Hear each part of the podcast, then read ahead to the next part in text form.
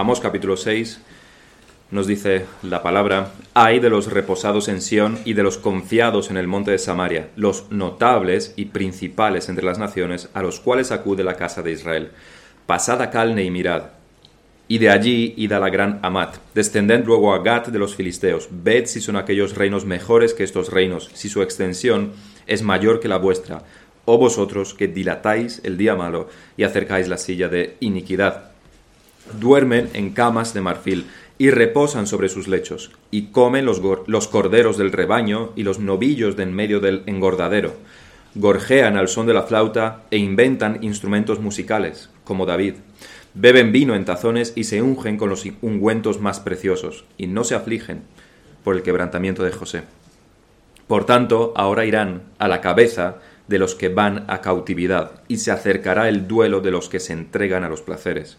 Jehová el Señor juró por sí mismo, Jehová de los ejércitos ha dicho, abomino la grandeza de Jacob, y aborrezco sus palacios, y entregaré al enemigo la ciudad y cuanto hay en ella. Y acontecerá que si diez hombres quedaron en una casa, morirán. Y si un pariente tomará a cada uno y lo quemará para, para sacar los huesos de casa, y dirá al que está al que estará en los rincones de la casa, ¿hay, alguno ¿hay aún alguno contigo? Y dirá, no, ya que él dirá, calla, porque no podemos mencionar el nombre de Jehová. Porque aquí Jehová mandará y herirá con hendiduras la casa mayor y la casa menor con aberturas. Correrán los caballos por las peñas, ararán en ellas con bueyes. ¿Por qué habéis vosotros convertido el juicio en veneno y el fruto de justicia y el fruto de justicia en ajenjo. Vosotros que os alegráis en nada, que decís, no hemos adquirido poder con nuestra fuerza, pues he aquí, oh casa de Israel, dice Jehová, Dios de los ejércitos, levantaré yo sobre vosotros a una nación que os oprimirá desde la entrada de Amat hasta el arroyo del Arabá en los tiempos que, vivimos, que vivimos, que nos ha tocado vivir, que el Señor nos ha puesto para que vivamos, nos hemos olvidado en nuestra cultura en general de muchos conceptos que los antiguos tenían un poco más claros que nosotros, o podríamos decir que incluso amaban. Uno de esos conceptos que leía recientemente es la piedad un concepto altamente estimado en el Imperio Romano debido a la Eneida de Virgilio y una narración sobre cómo Eneas, al salir de la Troya ardiendo, eh, atacada por los griegos, Eneas, este Eneas, que es el precursor, se dice, de los de, de Remo y Rómulo, cargaba sobre su espalda a su padre para salvarlo y en brazos a su hijo pequeño, y lo sacaba de esta manera de la ciudad en llamas.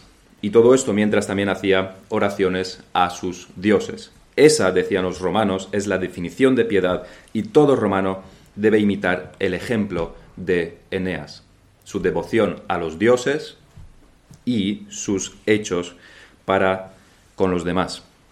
El término piedad lo encontramos también en la Biblia, por supuesto, lo cual hizo que durante cientos y cientos de años en toda Europa y en todos los países cristianos este fuera un término que ocupaba también en las mentes de los cristianos un lugar de honor.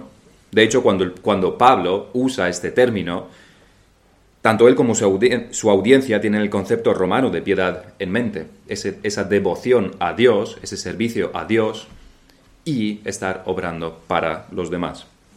Un término que en nuestros días, el de piedad, es simplemente o cosa de viejos o cosa de curas hoy en día. El concepto de piedad ha sido reemplazado de su lugar de honor por otros términos de gran peso y gran importancia para la humanidad, como es el término simpático o ser guay. Gran importancia para la humanidad. ¿Quién necesita imitar a un hombre que expone su vida para salvar a otros? Que eso cuesta mucho, cuando todo lo que tienes que hacer es ser guay, es ser simpático. Es que hemos hecho un buen intercambio de conceptos allí. En la misma línea se encuentran también las palabras responsabilidad y culpa. No que hayan desaparecido completamente o independientemente, pero los límites de estas dos palabras sí se han diluido bastante. Para ser más precisos, lo que se ha perdido en nuestros días es el significado de responsabilidad, porque tampoco es un concepto muy a la moda. Lo que y lo que demuestra que hemos perdido lo que responsabilidad significa es algo que todos probablemente hayamos oído alguna vez o dicho alguna vez o pensado alguna vez, que es ¿por qué tengo que sufrir yo las consecuencias de algo si no tengo la culpa? no soy culpable, ¿por qué tengo que sufrir las consecuencias de cierta cosa? Pues por el concepto de responsabilidad. Puedes sufrir las consecuencias por una cosa por la que tú no tienes la culpa porque tú eres el responsable de esa situación. Por ejemplo, en el contexto de mi trabajo, esto puede ser, puede darse en un proyecto que fracasa y el peor parado es el jefe de proyecto. Él no tiene la culpa, él no ha desarrollado la aplicación y ha metido tantos defectos en la aplicación, tanto que es inutilizable. Él no lo ha hecho, pero es el peor parado, él es el peor parado porque es el jefe de proyecto, él es el responsable, él sufre las consecuencias. O lo podemos tener en la familia, quizás un hijo nuestro haya roto un jarrón u otra cosa cuando estábamos de visita. Como padre, no somos los culpables, pero somos los responsables. Y de hecho esto es un tema legal. En una página web de abogados se nos dice, y eso quizás interese a algunas hermanas que nos escuchan, dice, el ejercicio de la patria potestad conlleva una serie de derechos, pero también unas obligaciones con los hijos menores. Entre estas se sitúa la de velar por el comportamiento de los mismos. Los progenitores han de actuar con diligencia, con la diligencia propia de un buen padre de familia, lo que conlleva no solo cuidar por su integridad, sino responder por los actos que cometen, estando sometidos a su patria potestad.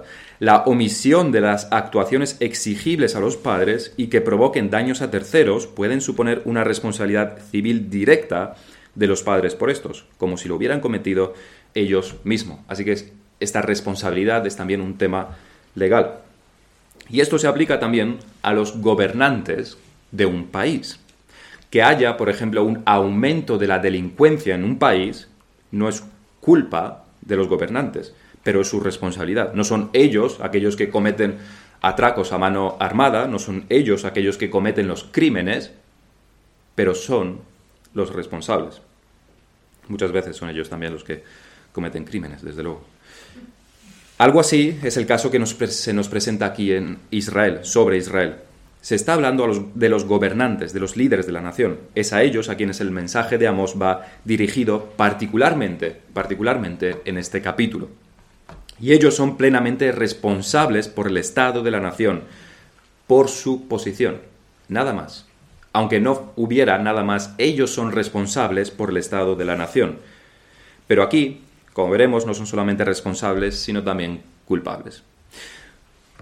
Por esto de la responsabilidad es por lo que no nos debe parecer extraño encontrar tantas veces críticas o ataques a los reyes o los gobernadores, que tantas veces a la clase política, que tantas críticas encontramos en la Biblia. Porque desde luego lo encontramos. No es extraño por esto, porque ellos son responsables de la situación de una nación.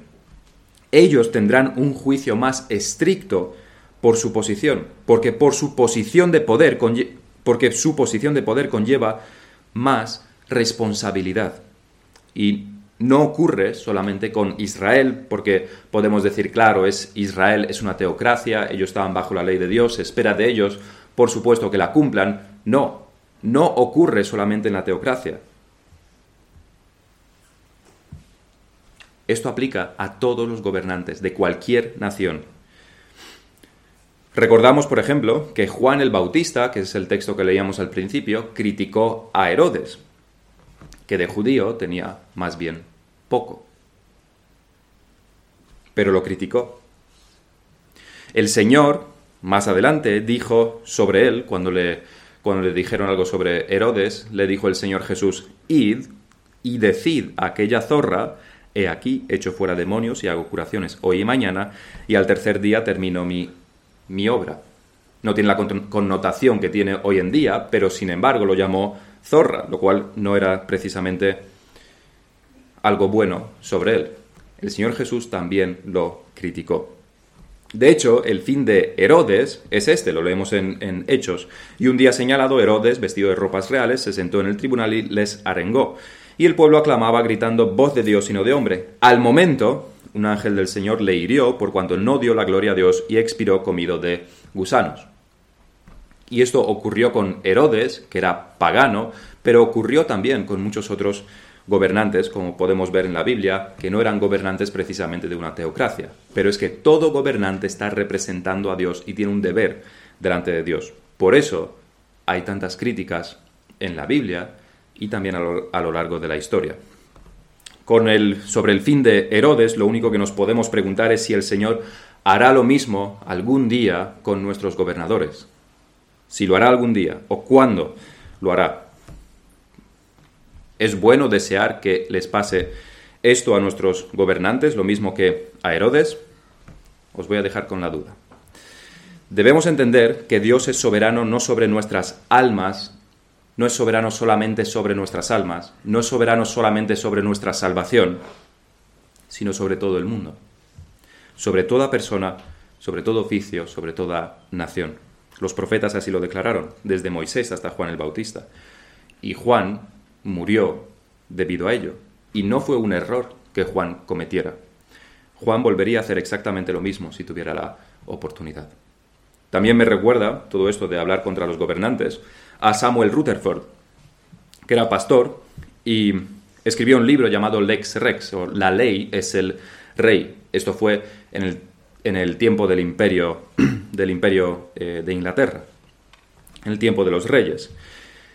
Entonces, por este libro, Samuel Rutherford fue llamado a declarar delante del rey, porque ¿cómo estás diciendo que el, el rey se tiene que someter a la ley si el rey es soberano sobre todas las cosas, Samuel Rutherford. ¿Cómo puede ser? Entonces le llamó el rey mismo a declarar delante de él y a ejecutarlo más adelante.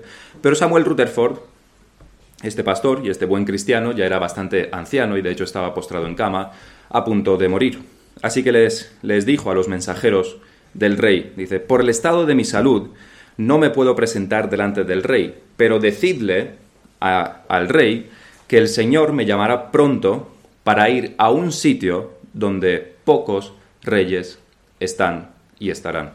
Es decir, es una si no lo habéis pillado es porque él estará en el cielo, en el lugar donde pocos reyes estarán. Es, un, es una crítica bastante severa hacia el rey.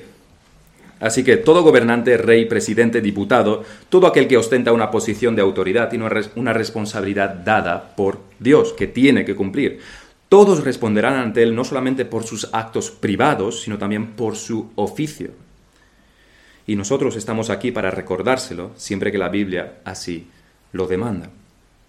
Pero por si alguno se queda decepcionado, si estoy diciendo que voy a hablar sobre los gobernantes, sobre la política, y alguno se queda decepcionado porque se espera que encuentre que haya más críticas a nuestro gobierno, no lo voy a hacer tanto porque sería simplemente desperdiciar nuestro tiempo.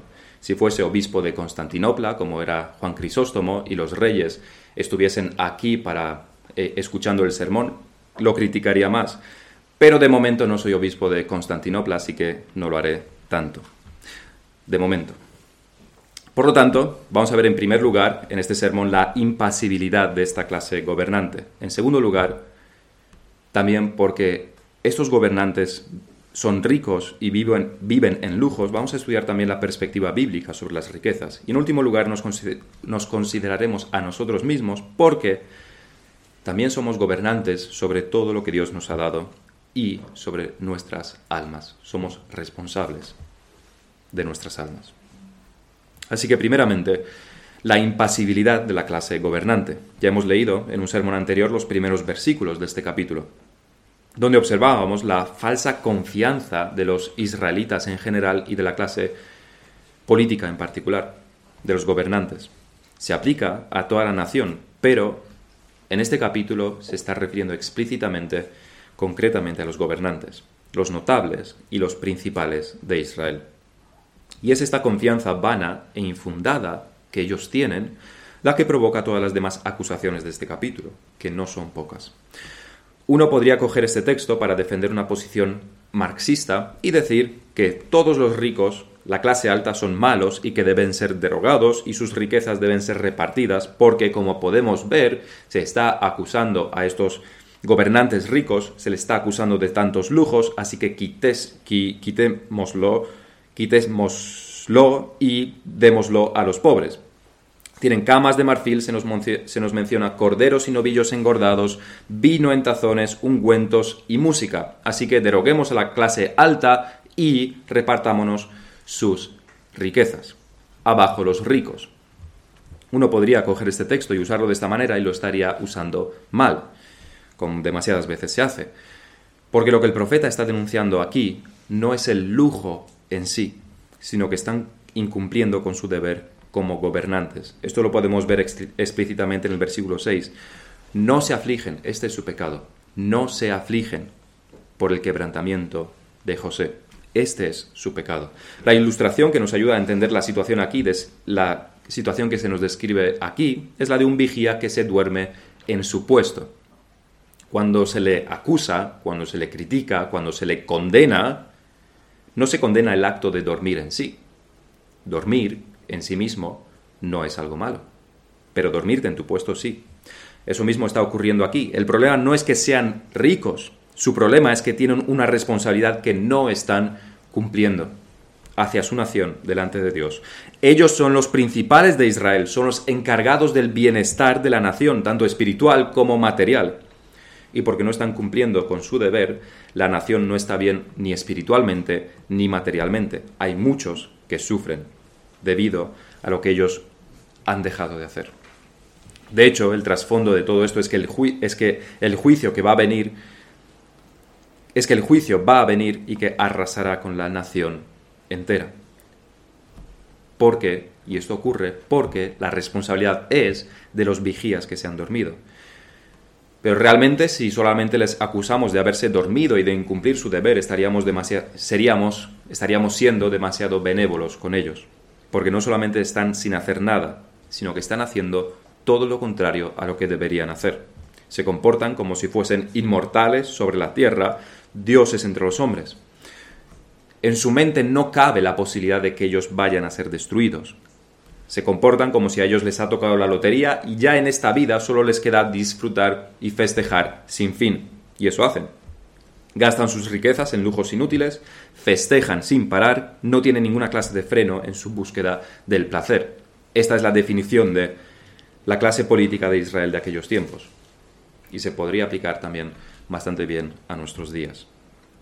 Sus camas de marfil, y ese es el asunto, este es el pecado, sus camas de marfil deberían ser camas de cilicio y ceniza. En vez de imitar a David inventando instrumentos o canciones, lo que deberían es imitar, hacer es imitar a David en su arrepentimiento. Dice Calvino con respecto a esto, los hipócritas usan los ejemplos de los santos cuando buscan esconder sus propios vicios. ¿De qué nos estás acusando, Amos? Si David, si David también inventaba salmos e instrumentos, igual que hacemos nosotros, solo estamos imitando a David hipócritas que se sirven del ejemplo de los santos para esconder sus propios vicios. Pero no solamente que no cumplían con su deber como gobernantes, como cabeza del pueblo. No solamente que en vez de estar en su puesto vigilando, estaban emborrachándose como los impíos que eran. Es que ellos eran también parte del problema, del estado de la nación. Ellos, en, nuestra, en esta ilustración del vigía, ellos son aquellos que han llamado al enemigo, son los que se han aliado con el enemigo para destruir la nación. Ellos son responsables y culpables de que el juicio de Dios fuera a venir. Ellos eran los culpables del estado espiritual deplorable de Israel. No solamente responsables, sino directamente culpables. Y eso lo sabemos por las numerosas acusaciones que en capítulos anteriores también podemos leer, que podemos resumir como adoración corrupta por un lado, y esto viene desde arriba, y un sistema judicial corrupto, también injusto hasta la médula. También aquí se menciona esto último. ¿Por qué habéis vosotros convertido el juicio en veneno y el fruto de justicia en ajenjo? La idea aquí es que cualquiera que fuera a juicio contra los gobernantes y poderosos perdería su causa irremediablemente. Cuando alguien inocente va a juicio, se espera que el resultado del juicio le restaure a su posición. Si alguien ha sido acusado injustamente y su imagen se ve mancillada delante de todos, anhela que el juicio ocurra para poder demostrar su inocencia. Un juicio justo es una bendición, pero en Israel, si tu causa era para defenderte de los poderosos o para acusarlos de sus atropellos, solo ibas a salir peor parado. Solo podía terminar mal. Por eso se decía en el capítulo anterior, capítulo 5, por tanto el prudente en tal tiempo calla, porque el tiempo es malo. Que los hijos de los poderosos te han robado un carnero o un novillo para celebrar sus fiestas, mejor cállate, no digas nada, porque solo vas a empeorar las cosas si los denuncias, si hablas contra ellos. Tal era el estado de la nación en cuanto a la justicia. ¿Cuál puede ser el resultado de todo esto? Si los gobernantes están incumpliendo su responsabilidad y de hecho, de hecho ellos comparten la culpa por la situación de su país, ¿cómo puede terminar esto? ¿Qué puede ocurrir? Y la respuesta variará dependiendo a quién le preguntemos.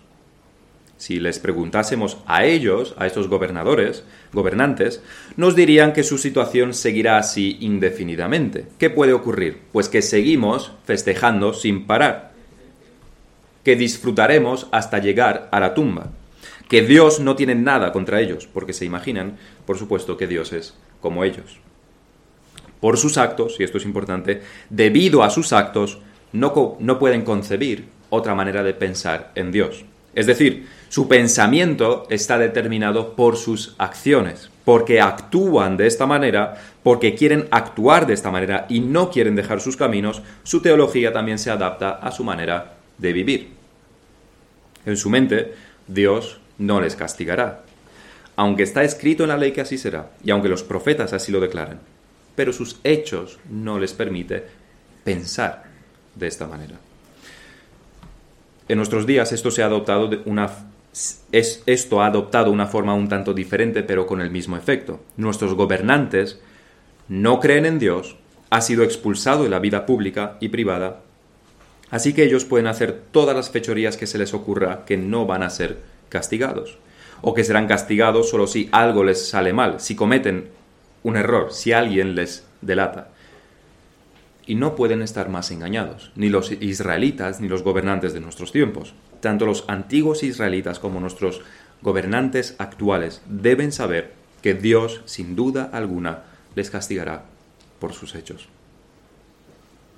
La, pregunta de antes era, si los gobernantes incumplen su responsabilidad y de hecho comparten la culpa por la situación del país, ¿qué puede ocurrir?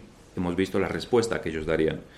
Pero en el mundo de Dios, y este es su mundo, solo puede ocurrir una cosa, el juicio de Dios, el castigo divino. En las mentes de los pecadores esto no puede ser así, pero ese es un mundo imaginario, no el mundo real. En el mundo real el pecado tiene consecuencias. Quizás su madre nunca se lo enseñó, ese quizás sea el problema. Y por eso nosotros debemos enseñárselo a nuestros hijos, para que no terminen como ellos. Dice Amós, por tanto, ahora irán a la cabeza de los que van a cautividad y se acercará el duelo de los que se entregan a los placeres. Puede que en nuestras cabezas nos guste considerar que el fin de nuestro pecado puede ser otra cosa diferente del castigo. Puede que a todos los que están en el poder les guste especular sobre las consecuencias de sus atropellos, injusticias, sobre sus pecados. Pero la palabra es bastante clara, no nos permite especular. La consecuencia del pecado es el castigo, irremediablemente. No hay otra opción. Quizá nos guste jugar con pensamientos de, quizá, bueno, algo me pueda ocurrir, quizás alguien sobre nuestros gobernantes. Quizás alguien me delate, quizás algo pueda salir mal, o quizá todo, todo salga bien, sobre todo probablemente las cosas, todas las cosas salgan bien, pueda estar aquí disfrutando sin fin en este mundo y nada me pasará. Quizá nos guste pensar de esa manera, pero ese es el mundo de Dios y las cosas terminan de manera diferente. Cuando hay pecado, hay castigo. Aprendamos aquí del castigo de los israelitas. Cuando un reino conquista a otro reino, es la clase superior, la gobernante, la que se lleva la peor parte. Poco les importa a los conquistadores los pobres de la nación que ni suman ni restan. Antes servía a esos, ahora me van a servir a mí. Poco tienen que sufrir. Eran pobres y seguirán siendo pobres. Ni suman ni restan. Pero sí les importa mucho, cuando un reino conquista a otro, terminar con toda la clase dirigente. Podemos ver esto a lo largo de la Biblia y a lo largo de la historia, pero un pasaje que nos revela con más claridad que la guillotina francesa, de la Revolución Francesa, matando a todos los reyes y los nobles. Es lo que encontramos en jueces con la conquista de Canaán en el capítulo 1. En jueces capítulo 1, versículo 4 nos dice, nos dice la escritura, y subió Judá, y Jehová entregó en sus manos al cananeo y al fereceo, e hirieron de ellos en Bezek a diez mil hombres, y hallaron a Adoni Bezek en Bezek, y pelearon contra él, y derrotaron al cananeo y al fereceo. Mas Adoni Bezek huyó, este era el rey, huyó y le siguieron y le prendieron y le cortaron los pulgares de las manos y de los pies. Y diríamos que cruel el destino de, de este rey. Entonces dijo Adonibezek, setenta reyes, cortados los pulgares de sus manos y de sus pies, recogían las migajas debajo de mi mesa como yo hice. De mi mesa, como yo hice, así me ha pagado Dios. Y le llevaron a Jerusalén, donde murió. Así que lo que, lo que vemos aquí es cómo se trata a los gobernantes, cómo se trata a la, clase, a la clase dirigente cuando hay una guerra. En este caso, se les trata como a perros. El castigo sigue al pecado, igual que el 2 sigue al 1 al contar. Y solamente el arrepentimiento puede interponerse, algo que los israelitas no van a hacer.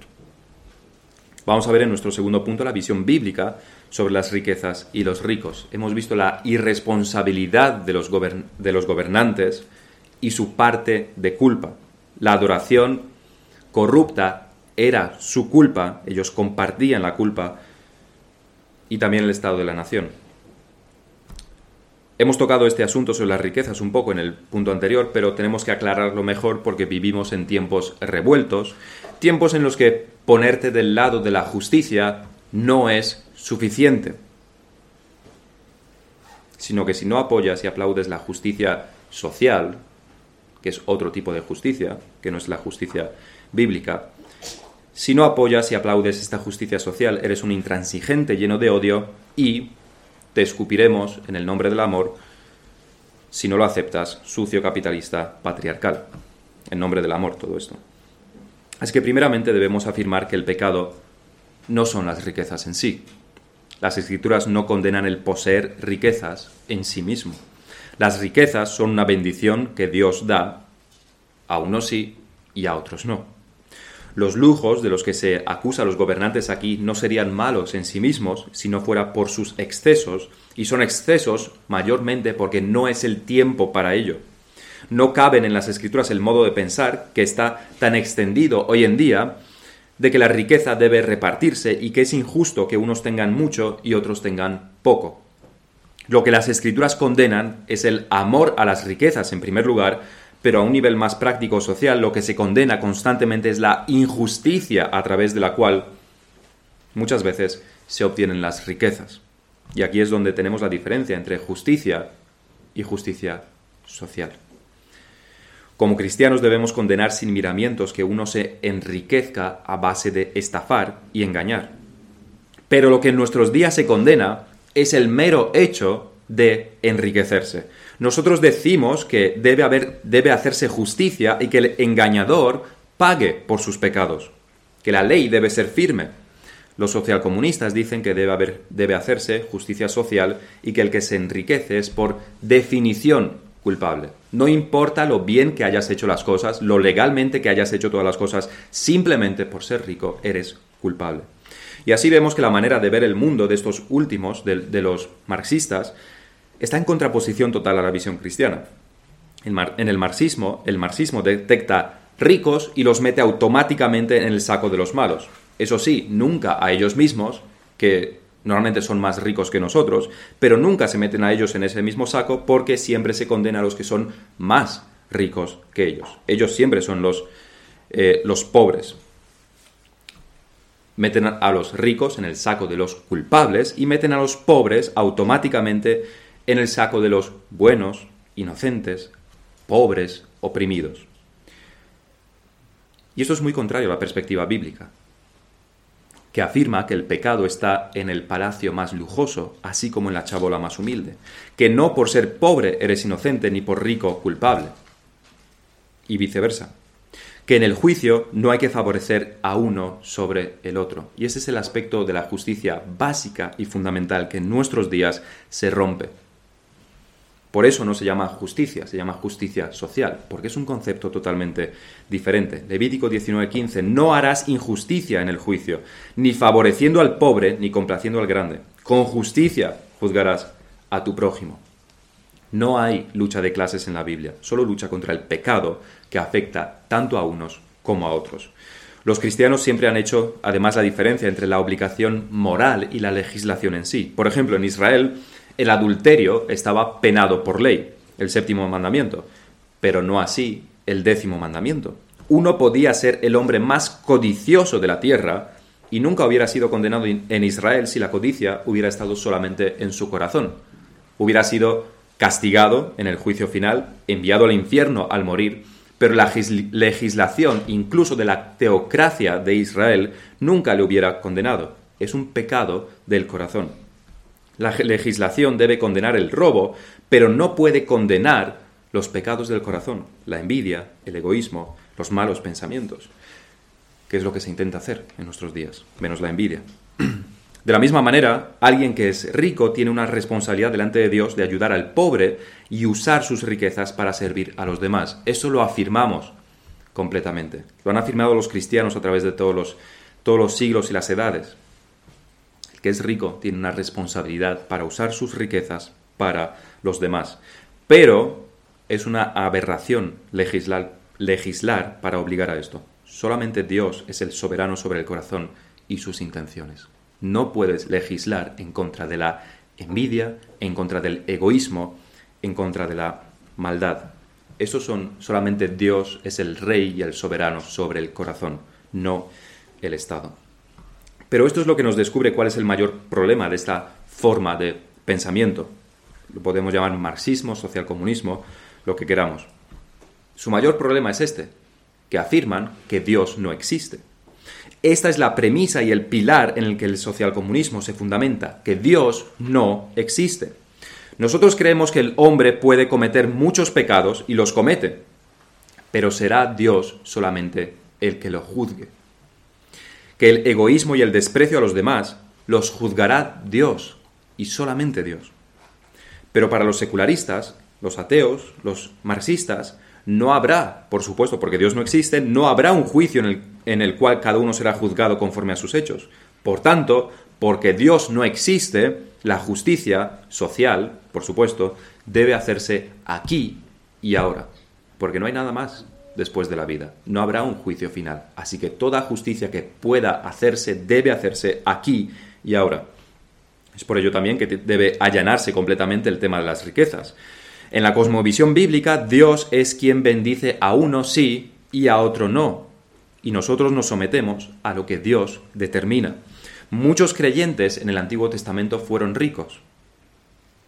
Otros muchos no lo fueron. Muchos vivieron tiempos de persecución. Otros no. Nosotros no estamos viviendo en esos tiempos y solamente podemos aceptarlo. Nos sometemos a la voluntad divina con contentamiento. Unos son inteligentes, otros no. Unos tienen una buena salud, otros son enfermizos. De la mano de Dios viene y con contentamiento lo aceptamos. Nosotros no somos los soberanos para allanarlo y aplanarlo todo y garantizar que todo el mundo debe viva en la misma condición y de la misma manera, sobre todo porque es imposible, pero eso es otro tema. Pero en la forma del pensamiento secular, Dios no tiene cabida y tampoco, por supuesto, el contentamiento con lo que Dios nos da, porque Dios no existe, así que lo que tenemos no nos lo ha dado Dios. El contentamiento no existe. El que uno nazca en una familia rica y otro en una familia pobre no es la voluntad divina, sino una injusticia que uno prospere en su negocio y otro no, a igual esfuerzo, si es que eso se puede medir, no es una bendición de Dios. No es una bendición de Dios que uno prospere y otro no, sino una injusticia que el Estado debe resolver aquí y ahora. Por tanto, la conclusión de todo esto es que Dios no existe, el juicio final no existe, así que el Estado es Dios y el juicio es aquí y ahora. Esta es la única conclusión posible de esta forma de pensamiento. Dios es el Estado. El Estado es Dios. Por eso los países comunistas son ateos. porque el Estado mismo se arroga los poderes divinos y así irremediablemente son gobiernos totalitarios. Así que este nuevo Dios erigido, un Dios, por cierto, deforme y enfermo de envidia, es el que debe ordenar la sociedad, el que debe pasar con su rodillo igualitario para ofrecer las mismas condiciones a todos. Ahora, eso es la teoría. En la práctica, como decía Orwell en la granja, siempre hay animales que son más iguales que otros. Porque no nos equivoquemos. Cuando hablamos de que Dios, de que el Estado es Dios, debemos tener claro que el Estado no somos todos. El Estado no es lo mismo que la nación. El Estado es una cúpula que dirige a la nación, pero los individuos no forman parte del Estado con esa definición. Por eso es tan sorprendente que haya cristianos socialcomunistas, porque han cogido una cosmovisión atea en la que Dios no existe y la justicia debe ser hecha aquí y ahora, el Estado es Dios, la autoridad máxima, han cogido esta cosmovisión atea y fundada en la envidia, por cierto, y la han bautizado para convertirla al cristianismo. Pero es una cosmovisión que no puede ser convertida al cristianismo. Al bautizarla lo único que haces es envenenar las aguas del cristianismo. Esta falta de lucha de clases y esta mano de Dios sobre todos los asuntos de los hombres lo vemos en este capítulo. Porque aquí no hay ricos malos y buenos pobres. Hay culpables ricos y hay culpables pobres. Esto es lo único que vemos en este capítulo. Y responsables ricos que, desde luego, serán juzgados más duramente por su posición, en la que, por cierto, Dios les ha puesto. Pero leamos los versículos del 9 al 11. Y acontecerá que si diez hombres quedaren en una casa, morirán. Y un pariente tomará cada uno y lo quemará para sacar los huesos de casa, y dirá al que estará en los rincones de la casa, ¿hay alguno contigo? Y dirá, no, y aquel dirá, calla, porque no podemos mencionar el nombre de Jehová. Porque he aquí, Jehová mandará y herirá con hendiduras la casa mayor y la casa menor con aberturas. No cuando el juicio venga, no solamente los gobernantes ricos serán castigados, todo el pueblo lo será. Los gobernantes tendrían su lugar especial por su responsabilidad, pero no serán los únicos que sufrirán el castigo divino. Tanto los palacios, las casas mayores que se mencionan, como las más humildes moradas, la casa menor, todas serán destruidas y todos de toda casa morirán, no solamente de la casa de los gobernantes, porque toda la nación es culpable, desde, los ricos hasta los pobres. Así que no, no hay ricos culpables, malos, opresores, y los pobres que son inocentes, buenos, almas inmaculadas. No existe eso en las escrituras. En Israel todos eran culpables. El pecado, igual que hoy en día y al igual que la araña que se menciona en Proverbios, está cerca de nosotros y está también en los palacios. El pecado, la culpa, la responsabilidad la tenemos cada uno, no importa dónde estemos socialmente.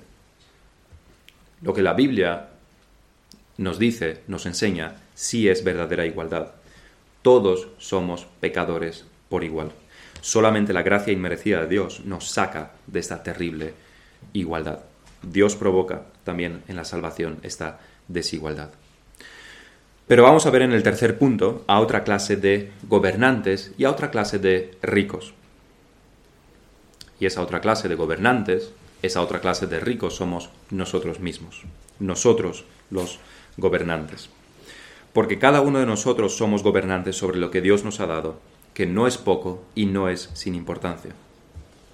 Un, pastor en uno de sus libros define la tecnología como riqueza como recursos. Tenemos la biblioteca más grande al alcance de nuestra mano a través de los dispositivos electrónicos, a través de Internet. Tenemos siervos que hacen tareas por nosotros constantemente. De hecho, tenemos más siervos, más recursos y desde luego más lujos que la gran mayoría de nobles y reyes que vivieron antes de nosotros. La pregunta de este pastor es, ¿cómo estamos nosotros gestionando los recursos que Dios nos ha dado? cómo estamos gestionando toda la riqueza que Dios nos ha dado. Somos unos gobernadores que usan sus recursos para, para derrochar y con una gestión pobre, pobre, o usamos esa riqueza para el avance del Evangelio, del reino de Dios y para bendecir a los demás. Como mencionaba antes, la posición cristiana es que las riquezas son una bendición de Dios que debemos usar para bendecir a los demás. Y Dios nos juzgará si esto lo hemos hecho bien o mal. Es una obligación moral, no es una obligación legal. Dios es el que juzga los corazones, pero debemos saber que lo hará, que juzgará. Él pedirá cuentas por cómo hemos usado nuestros recursos. Por otro lado, nosotros somos gobernadores sobre nuestra propia esfera. Si somos padres o madres, nuestro dominio está bastante claro de ver sobre qué somos, sobre qué gobernamos.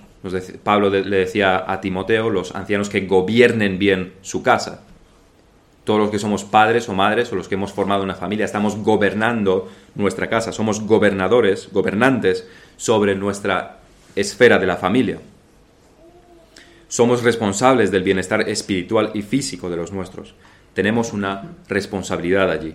Pero aunque no estés casado y no hayas formado una familia, no creas que no tienes responsabilidad sobre nada, porque cada uno de nosotros es también responsable y gobernante sobre su alma. Cada uno de nosotros es gobernador, gobernante sobre su salud espiritual. Somos responsables de nuestra salud espiritual de nuestras almas. La pregunta es, ¿somos como estos gobernantes israelitas que en vez de estar ocupados en la salud espiritual de la nación, están en una fiesta sin fin, totalmente despreocupados, usando mal los recursos que tienen y excediéndose en su uso, en vez de servir a los demás? ¿Te estás comportando de acuerdo a la situación en la que estás? El problema de estos principales de Israel no es que fueran ricos. Dios les dio esas riquezas. Dios los puso como gobernantes. No es que su pecado no es que tuvieran lujos y disfrutaran de la bendición de Dios.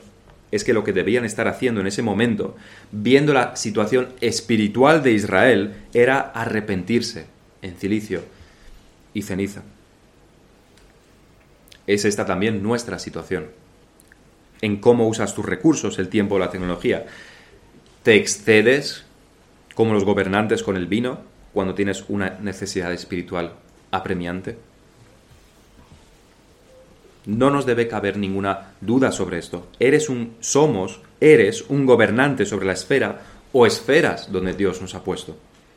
Y te ha dado muchos recursos. Y esos recursos los puedes derrochar o los puedes usar para servir eres como estos gobernantes de Israel o eres como David, que se nos dice, nos dicen las escrituras, que sirvió a su generación. ¿Cómo sirvió a su generación? A través de ser el rey, a través de sus riquezas, a través de su posición y su poder. Así es como sirvió a su generación.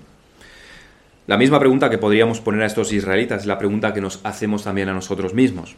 ¿Servimos a los demás con los recursos que tenemos? ¿Hacemos algo por los demás? ¿Algo? ¿O somos tan individualistas y egoístas como estos a quienes Amos acusa, que solo les preocupa cumplir sus deseos y sus placeres? No tengamos ninguna duda de que lo que Amos está haciendo aquí es llamar al arrepentimiento. Les está mostrando su terrible condición para que, para que se arrepientan. Igual que Jonás anunció la destrucción de Nínive, pero ellos al arrepentirse lo aplazaron, del mismo modo debería actuar Israel. Y del mismo modo debemos actuar nosotros. Quizás sea el momento de arrepentirnos por nuestra conducta irresponsable, por la mala gestión de los recursos que Dios nos da. Y debemos tener la certeza de que encontraremos el perdón por medio del Señor Jesucristo. Eso es cierto y es una promesa para el rico egoísta que no hace más que gastar en sus propios placeres. Eso es cierto para el socialcomunista ateo y es también cierto para cada uno de nosotros, que demasiadas veces somos egoístas y nos comportamos demasiadas veces como si no fuera Dios quien nos ha dado nuestras riquezas, sino que en la práctica nos comportamos como ateos. Que por cierto es lo que pensaban ellos también. Ellos se consideraban religiosos, ellos consideraban que estaban adorando a Dios, pero mirad su forma de pensamiento. Vosotros, que os alegráis en nada, que decís, no hemos adquirido poder con nuestra fuerza. Ahí está la semilla del ateísmo. Ahí está ese ateísmo práctico. No es Dios quien les ha bendecido con lo que tienen, no, han sido ellos mismos los que lo han conseguido. Y de esto muchas veces somos también culpables nosotros. Y esto se ve en cómo estamos usando nuestros recursos. Así que pidámosle a Dios que nos muestre y nos siga mostrando nuestros pecados, nuestros fallos, y que nos dé fuerza para corregirlos y para poder servir a los demás con las bendiciones que Él nos ha dado, que son desde luego muchas. Vamos a terminar en oración. Padre nuestro que estás en los cielos, delante de ti venimos y te damos gracias por tu palabra, te damos gracias por las palabras de Amós, por cómo tu Espíritu Santo ha, ha traído estas acusaciones y ha traído esta profecía a Amós para juzgar, para acusar, para condenar a estos gobernantes de Israel, pero que también nos sirven en nuestros días también los podemos, lo podemos aplicar a nosotros mismos. Nosotros también somos gobernantes de nuestras, sobre nuestras almas, somos gobernantes sobre nuestras familias. Y tú nos has dado mucha responsabilidad. No solamente responsabilidad, sino que también nos has llenado de bendiciones y somos ricos en maneras que en siglos pasados ni siquiera hubiera sido posible imaginarse. Pero nuestra necesidad, por lo que te queremos pedir, es que tú nos ayudes a que utilicemos todo esto para el servicio a los demás. Queremos servir a los demás porque esto es lo que tú requieres de nosotros, porque esto es parte del amor al prójimo que tú requieres de nosotros y esto es parte de, de lo que tú nos pides y lo que debemos hacer como creyentes. Ayúdanos a servirte a ti, ayúdanos a servir a los a servirte a ti por medio del servicio a los demás, para que de esa manera tú puedas ser honrado y toda la gloria la recibas te pedimos esto en el nombre del Señor Jesucristo. Amén.